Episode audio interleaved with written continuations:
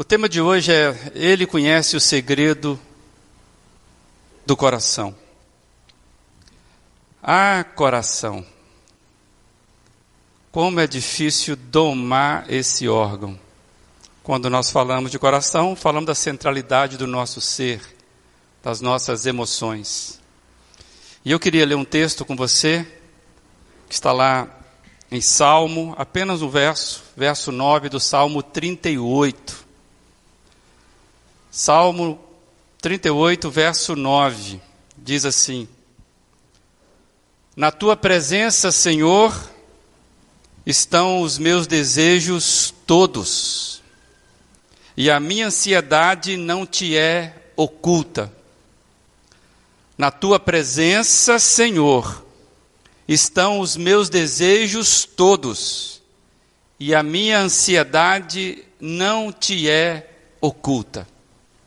Vamos orar, entregando a Deus esse tempo. Pai amado, muito bom estar na tua casa, podemos cantar verdades que falam muito forte ao nosso coração e diante da tua palavra que nós podemos lê-la de forma livre nesse local.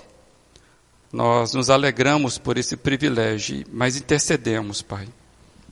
Pedimos, rogamos, na verdade, que o Senhor fale conosco nessa noite na medida que nós precisamos. Encha-nos, ó Deus, com a tua presença em nome de Jesus Cristo. Amém. Nessa versão que nós acabamos de ler, do Salmo 38, nós temos duas coisas que ocupam o coração humano.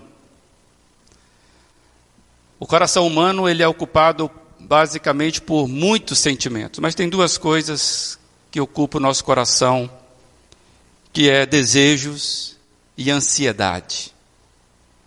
O ser humano, ele, ele vive sabendo disso, ele tem dentro do coração, dentro dele, desejos e ansiedades. Talvez a, a alta performance de desejos e ansiedade seja uma criança. Uma criança, por exemplo, na véspera das, da viagem de, de férias, né, no primeiro dia de férias, coração dela está mil, está ansiosa, cheia de desejos. Né? A, a prévia ali né, da chegada da, dos avós, por exemplo, de uma viagem importante. A criança ela vive com ansiedade e desejo né, em alta performance. Então nós sabemos o que é isso. E, e por nós sabermos da nossa existência e sabermos que nós lidamos com coisas que nós desconhecemos, nossos sentimentos, inclusive, à medida que nós vamos crescendo, nós vamos refletindo acerca de nós e acerca da realidade da vida. Nem sempre nós temos viagem de férias para fazer. Nem sempre nós recebemos visitas que nos agradam. Porque muitas vezes nós vamos é, é em velórios, então, a, a, a vida, a dinâmica da vida vai mostrando para nós que desejos e ansiedades, elas vão ganhando cara conforme nós andamos. E a realidade que nós vamos aprendendo é a realidade própria, a realidade de nós e a realidade fora de nós, a realidade da vida. E nessa reflexão que eu e você vamos fazendo na vida enquanto crescemos, é que vão nascer aqui os nossos anseios, né, esse crescimento provoca sentimentos, desejos. As nossas emoções, amados, se alimentam muito daquilo que nós interpretamos da nossa existência. Onde é que mora a frustração, se não alguém que refletiu da sua vida, olhando para a realidade e parece que ficou aquém? E hoje eu quero falar um pouquinho sobre isso, como que as nossas inquietudes elas ocupam a nossa alma. E eu queria compartilhar com você essa, essa lâmina aí. Desejo e ansiedade são inquietudes da nossa alma. A nossa alma fica inquieta por aquilo que sentimos, por aquilo que ansiamos e também por aquilo que nós desconhecemos. Às vezes nós sentimos coisas que nós desconhecemos. Nos pegamos com sentimentos que nós não entendemos. E essas coisas, né, sentir, ansiedade, elas passam pelo jeito como que nós convivemos, como nós percebemos a vida. Desejo e ansiedade são inerentes ao jeito como eu lido com a vida, como eu lido com as minhas decisões, as minhas frustrações, as minhas dúvidas. E eu quero dizer mais: desejos e ansiedades também afetam o jeito como eu lido com a minha fé. Se você está aqui nessa noite, você tem algum tipo de fé. Se você está me acompanhando nessa transmissão, por certo, você tem uma fé, uma experiência, seja pequena ou grande, mas você tem. E a minha pergunta é: você conhece os seus sentimentos? Os sentimentos que ocupam o seu coração hoje? Você consegue medir o alimento da sua ansiedade? Qual é aquilo que provoca a sua ansiedade. Você conhece? O que inquieta a sua alma? Os seus mais secretos desejos e ansiedades. O que de fato rouba a atenção do seu coração? Você conhece essas emoções? Eu entendo que a autopercepção, ou seja, a percepção de si mesmo, a percepção da própria vida, é algo que deveria interessar fortemente a você e a mim, assim penso eu. E eu sei que interpretar a alma humana tem sido fonte de pesquisa para muita gente. Tem muita gente buscando nas diversas áreas do conhecimento humano, buscando interpretar o que se passa lá dentro da alma humana, que nós chamamos de coração, que chamamos de emoções. Como que a gente consegue interpretar o que passa dentro da gente? E e às vezes a gente tem muita dificuldade disso, por isso que os, os, os pesquisadores da área humana vão correndo atrás disso para conseguirmos fazer a leitura correta da nossa alma, né? aquilo que pulsa no palco das nossas emoções. Principalmente aquelas que a gente não entende por que, que chegou, que a gente desconhece. E eu quero só lembrar uma pesquisa que foi feita dentro desses amaranhados de coisas. Na década de 50, em 1955, dois pesquisadores publicaram o que passou a ser chamado Janela Johari que nós já trouxemos aqui um tempo. A janela Johari ela é uma ferramenta para ajudar a entender o que passa dentro da gente, principalmente para auxiliar o entendimento das nossas relações interpessoais, nos relacionamentos nossos com as outras pessoas. E está aí projetado para você. Eu queria, é, é, queria só te ajudar a fazer a leitura desse, desse quadro que está projetado. Você vê dois vértices aqui, né? um horizontal e outro vertical. Nessa coluna você vê aqui ó, o que é conhecido pelos outros e aqui o que é conhecido pelo eu, por mim. Depois você vê o que não é conhecido pelos outros e o que não é conhecido por mim. E essa tabela então me fala que existem áreas, existem imagens do eu aberto, assim chamado. É aquilo que é que eu conheço e que as pessoas conhecem de mim.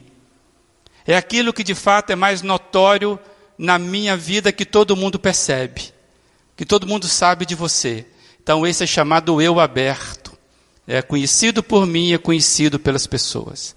Agora, existe uma área do chamado eu cego, onde as pessoas conhecem de mim, mas eu não conheço de mim. Então, tem coisas que eu não consigo perceber de mim mesmo, mas que quem convive comigo percebe. É aquela parte que é cega para mim, mas que os outros conseguem ver. Agora, existe também uma área onde os outros não conseguem ver, que é o eu secreto, mas que eu sei. É aquilo que está guardado no meu coração, nas minhas emoções, que se eu não falar, ninguém vai saber. Esse é o eu secreto que todos nós temos. As pessoas só saberão se eu contar. Se eu não contar, não saberão. Então existe o eu aberto que todos conhecem, o eu cego que os outros conhecem de mim, que eu mesmo não sei. Existe o eu secreto, onde somente eu sei e ninguém sabe. Agora, existe ainda um outro quadro, um outro, outro ponto, que é o eu desconhecido, onde nem as pessoas e nem eu mesmo conheço o que se passa dentro de mim. Interessante pensar assim. Saber que em nós existe um ponto que ninguém conhece e nem mesmo você consegue entender. Tem um outro jeito de mostrar esse quadro que talvez nos ajude. Eu quero compartilhar com você isso. Talvez isso ajude. Alguém pensou em traduzir isso em uma, uma casa com quatro quartos. E aí está aqui você, esse eu aqui é você, tudo bem? E aqui está o outro. E nós temos então quatro quartos. O primeiro quarto é esse aberto, onde as pessoas conseguem ver. Deu para entender esse desenho? As pessoas conseguem perceber o que eu de fato consigo ver também. Nós olhamos isso. Agora, tem o quarto 2, onde eu não consigo ver, mas a pessoa consegue ver. É o eu cego. Eu não consigo ver. O outro pode ver e me falar. Se ele não falar, eu não sei o que está aqui no quarto 2. Existe o quarto 4, onde eu vejo, mas o outro não vê. Aquele eu secreto. Se eu não falar o que está aqui dentro, ele não é capaz de saber. Então, isso aqui influencia o que o outro vê, mas tem muita coisa que no quarto quatro, se eu não contar, ninguém vai saber. Certo? Mas eu sei que está lá. Agora, existe o quarto três, que é aquele que está lá no cantinho, lá no profundo, onde nem eu consigo ver, não tem janela nenhuma, e nem o outro consegue ver. Esse é o quarto desconhecido. Todos nós temos temos áreas em nossa vida, ambiência em nossa casa interior que nós não conhecemos. Eu vou afirmar, nem os terapeutas enxergam essa área. Essa área ela não é capaz de ser diagnosticada por técnica nenhuma, humanamente falando. E eu acho que isso aí diz muito de nós. Amados, eu e você somos um complexo de emoções, de anseios, de impulsos, de frustrações. Eu e você não somos simples. Nós somos complexos, complicados. E esse quadro nos ajuda a entender um pouco o porquê disso. Nós somos pessoas que têm algo dentro da gente, um profundo, algo que não tem como a gente explicar. Por isso que existe poesia, existe pintura, existe arte. É para tentar traduzir emoções que nós não conseguimos colocar em palavras. Nós somos inteiramente um seres profundos. O Léo, na semana passada, o nosso filho, ele falou sobre aquela raiva, né? Aquela raiva que brota dentro de nós. Aquele, aquela fera, aquele Hulk que surge dentro da gente, que a gente não consegue entender por que, que surgiu. E ele falou sobre que nos nossos momentos de instabilidade, quando o Hulk aparece, que há cura para isso. Por isso que ele fala, precisa ser restaurado nesse, nesse ponto. Mas é, é neste ponto, nesse aspecto, nós estamos dizendo. Amados, este quadro que nós vimos agora, que ensina acerca de nós, e é interessante observar que o que esses especialistas descobriram de nós mesmos, coisas que eles nem sabem responder, aquele oculto da alma, a Bíblia já dizia há muito tempo. O que esses especialistas descobriram, a Bíblia já vinha dizendo há anos. Sabe por quê? Porque tem pessoas que acham que a Bíblia fala de Deus, que a Bíblia fala de Deus. E de fato a Bíblia fala de Deus. Mas a Bíblia, ela é um livro que fala de nós, que fala do ser humano. A Bíblia é um livro que revela o que era o ser humano, o que é o mundo dos humanos. Então ele fala de nós na perspectiva do Criador. Então, se você quer conhecer um pouco mais sobre a alma humana, você precisa conhecer esse livro. Conhecer o que a Bíblia diz, porque ela é palavra de Deus acerca de nós. Do ponto de vista de Deus, é revelação de Deus. Amados, é aquilo que ele vê na humanidade. E mais, o que ele vê para a humanidade. E amados, então, olhando aquela última figura que nós vimos, do quarto 3, que está lá no profundo, onde nem eu mesmo consigo enxergar o que está lá dentro. E ninguém. Eu quero dizer que o quarto 3 é o quarto da Trindade. O quarto 3 é onde somente Deus é capaz de entrar. Nenhum de nós consegue penetrar ali, amados. O ser humano é um ser espiritual. O ser humano foi criado à imagem do Deus e essa imagem ela é espiritual e ela é profunda. E somente Deus é capaz de entrar no quarto 3. Mais ninguém. E Jesus certa vez falou sobre esse quarto. e eu queria ler com você como Jesus está falando das repartições da nossa alma. Mateus 6, verso 6. Olha o que Jesus fala. Mas quando você orar, vá para o seu quarto, feche a porta e ore ao seu pai o que está em secreto, ou que está no secreto. Então o seu pai que vê no secreto o recompensará. Não é interessante observar o que Jesus está dizendo? Você precisa ir para o teu quarto mais profundo da sua alma e, e revelar a, a sua ansiedade diante de Deus, porque Deus vê aquilo que você nem consegue notar. Jesus está dizendo, entre outras coisas, quero compartilhar com você essa frase. Jesus está nos dizendo que Deus conhece os segredos mais profundos do coração. Deus conhece os segredos mais profundos do coração. Jesus está dizendo que podemos falar com Deus das coisas mais inquietantes da nossa vida. Tem gente que acha que Deus existe para nós bajularmos eles domingo após domingo, ou somente no domingo, com canções ou com atos, que ele vai ficar satisfeito. Isso é religião, isso não tem nada a ver com o que Jesus nos ensina. Jesus está nos dizendo que nós podemos ir para o quarto mais profundo da nossa alma e derramarmos diante dele.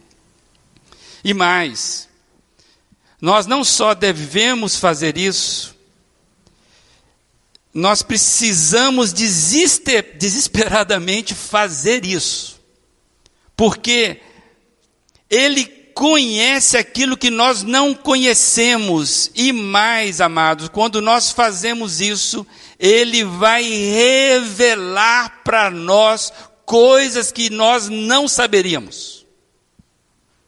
Ele vai visitar o quarto 3, onde ele penetra, e ele vai revelar para nós coisas que só ele é capaz de trazer.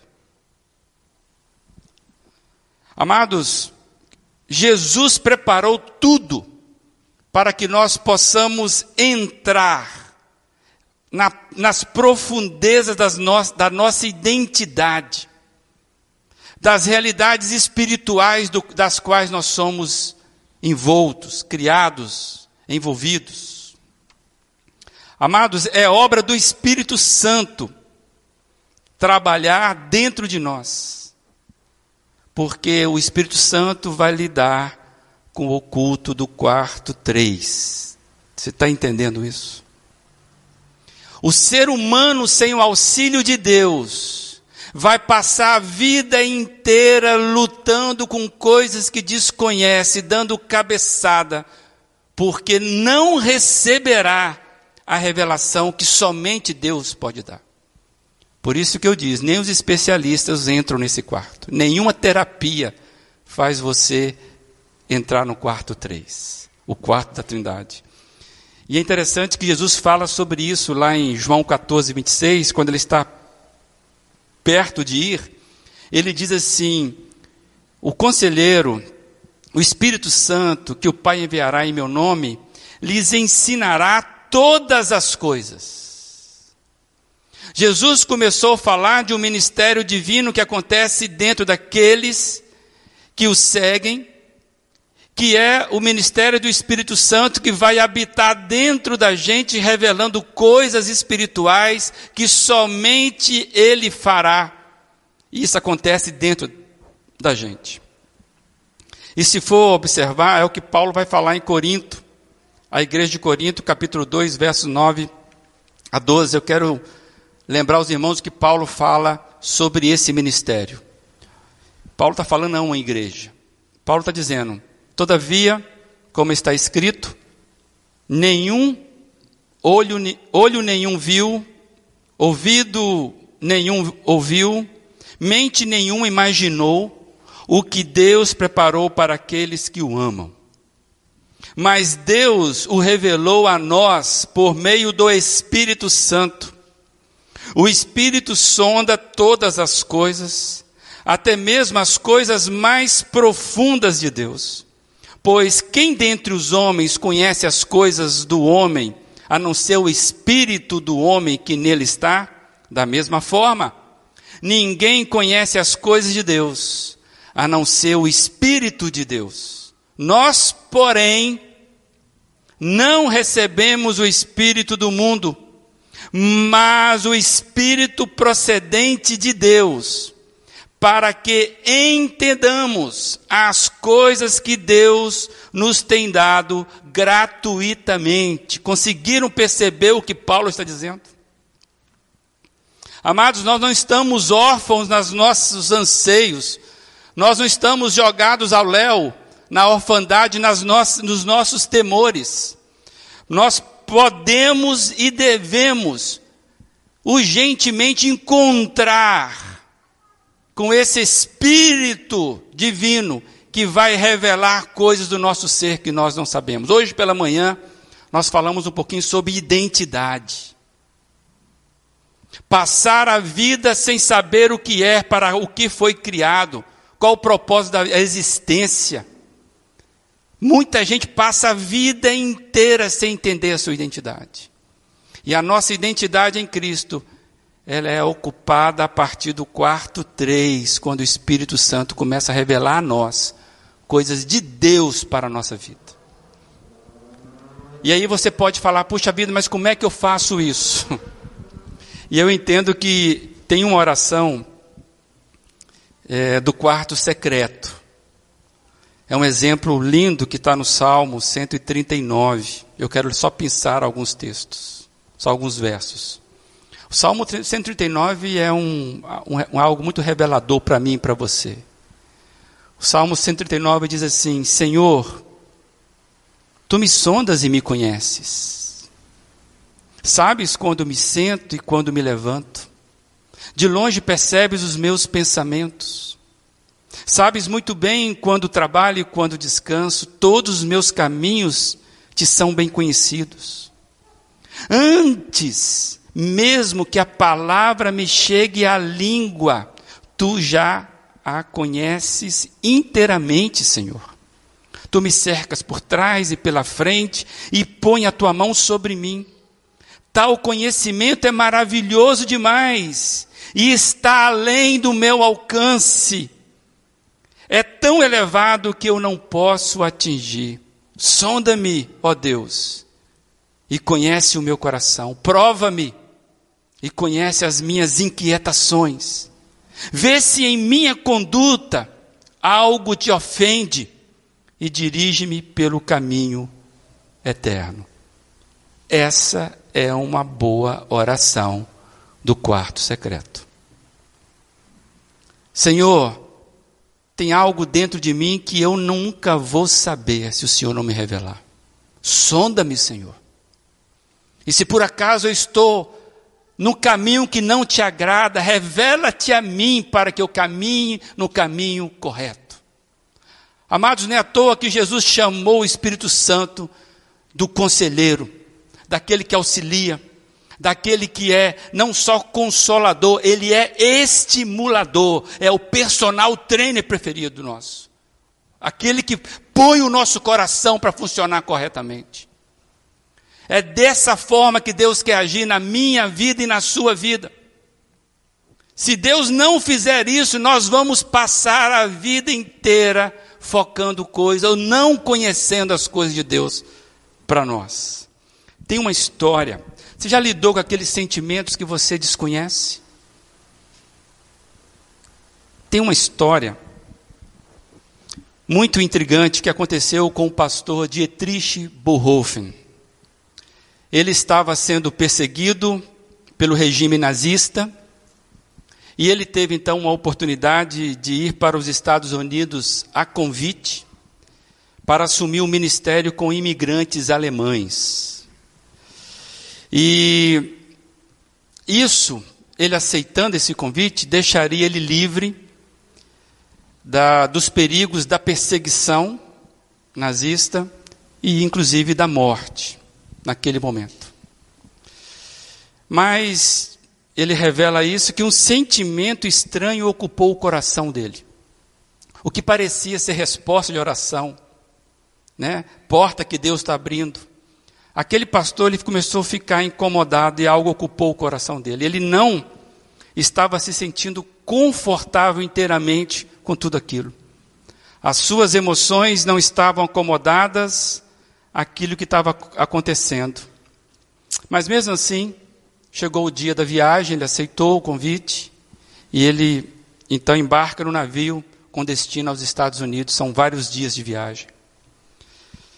E no dia 11 de 6 de 1939, mais de 80 anos atrás, no, no início da guerra, ele escreve a carta a um amigo, que também era pastor, e ele relata a sua ansiedade e a confusão dos seus sentimentos.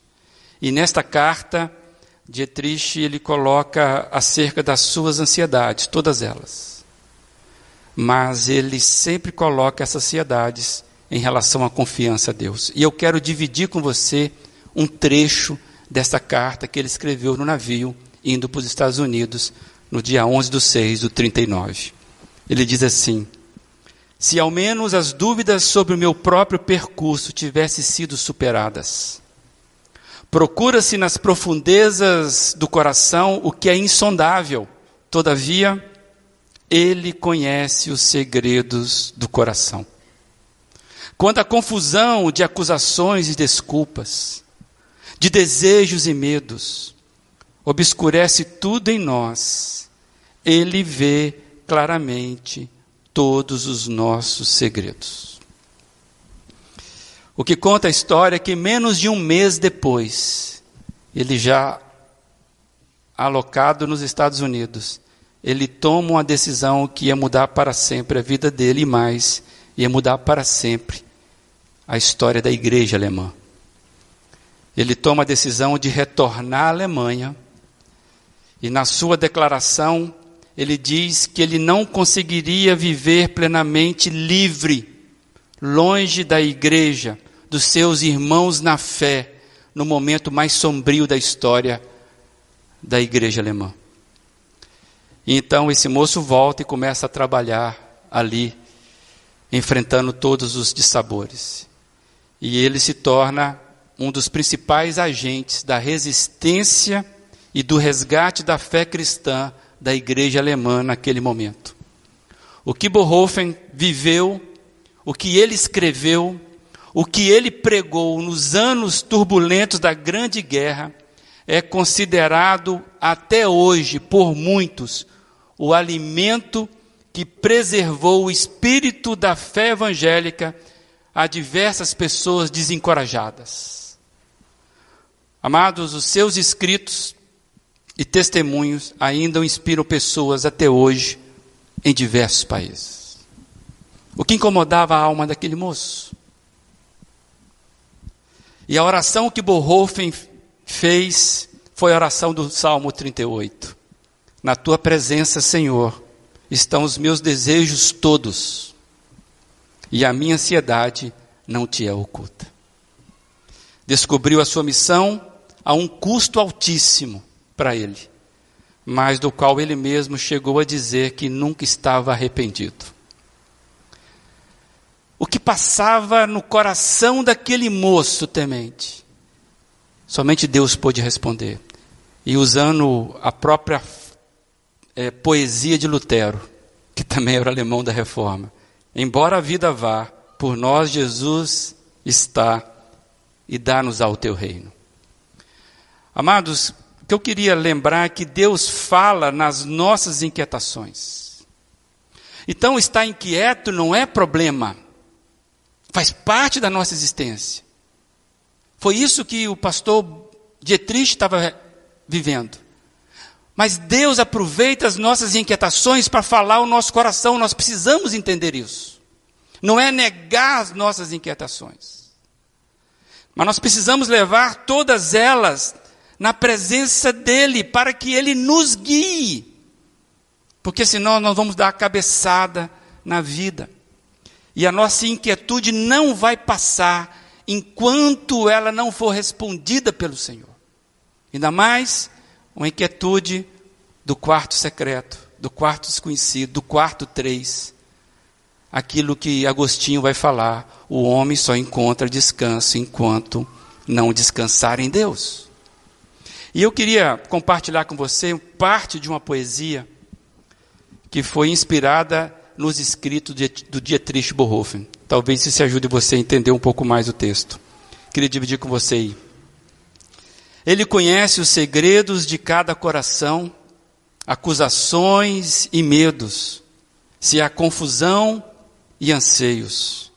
Ele conhece os receios, a dor da indecisão, que obscurece atroz e traz escuridão feroz. Sonda-me então, Senhor, o meu interior. Venha com a tua luz trazer claridade guia-me com tua verdade. O início e o fim, ó Deus, os meus dias são teus. Vem e põe teu registro o nome benquisto, o doce nome de Jesus Cristo. Ele conhece os segredos do meu coração. Posso vencer os medos. Não há confusão em quem creio. Ele conhece as estações, o esperar, as tensões, me deu o caminho a seguir para a liberdade do porvir. Ele conhece os segredos de cada coração, do meu coração. Nossas ansiedades, os nossos sentimentos, amados, precisam ser guiados. O nosso coração, simplesmente, ele não vai dar conta de guiar as emoções que surgem na nossa vida. Jeremias 17 tem um texto que nós conhecemos bastante, que é revelação de Deus para nós nessa noite. Versos 9 e 10. O coração é mais enganoso que qualquer outra coisa, e sua doença é incurável. Quem é capaz de compreendê-lo? Eu sou o Senhor que sonda o coração e examina a mente para recompensar cada um de acordo com a sua conduta, de acordo com as suas obras. O que eu pensei diante disso tudo? Que hoje é dia de uma nova jornada espiritual. Você precisa ir por quarto secreto para Deus revelar as coisas espirituais da sua vida, porque só Ele pode fazer isso. O quarto desconhecido é o quarto ocupado pela Trindade Santa. E se você recebe o Senhor Jesus, Ele vai revelar a você a vontade dele para a sua vida.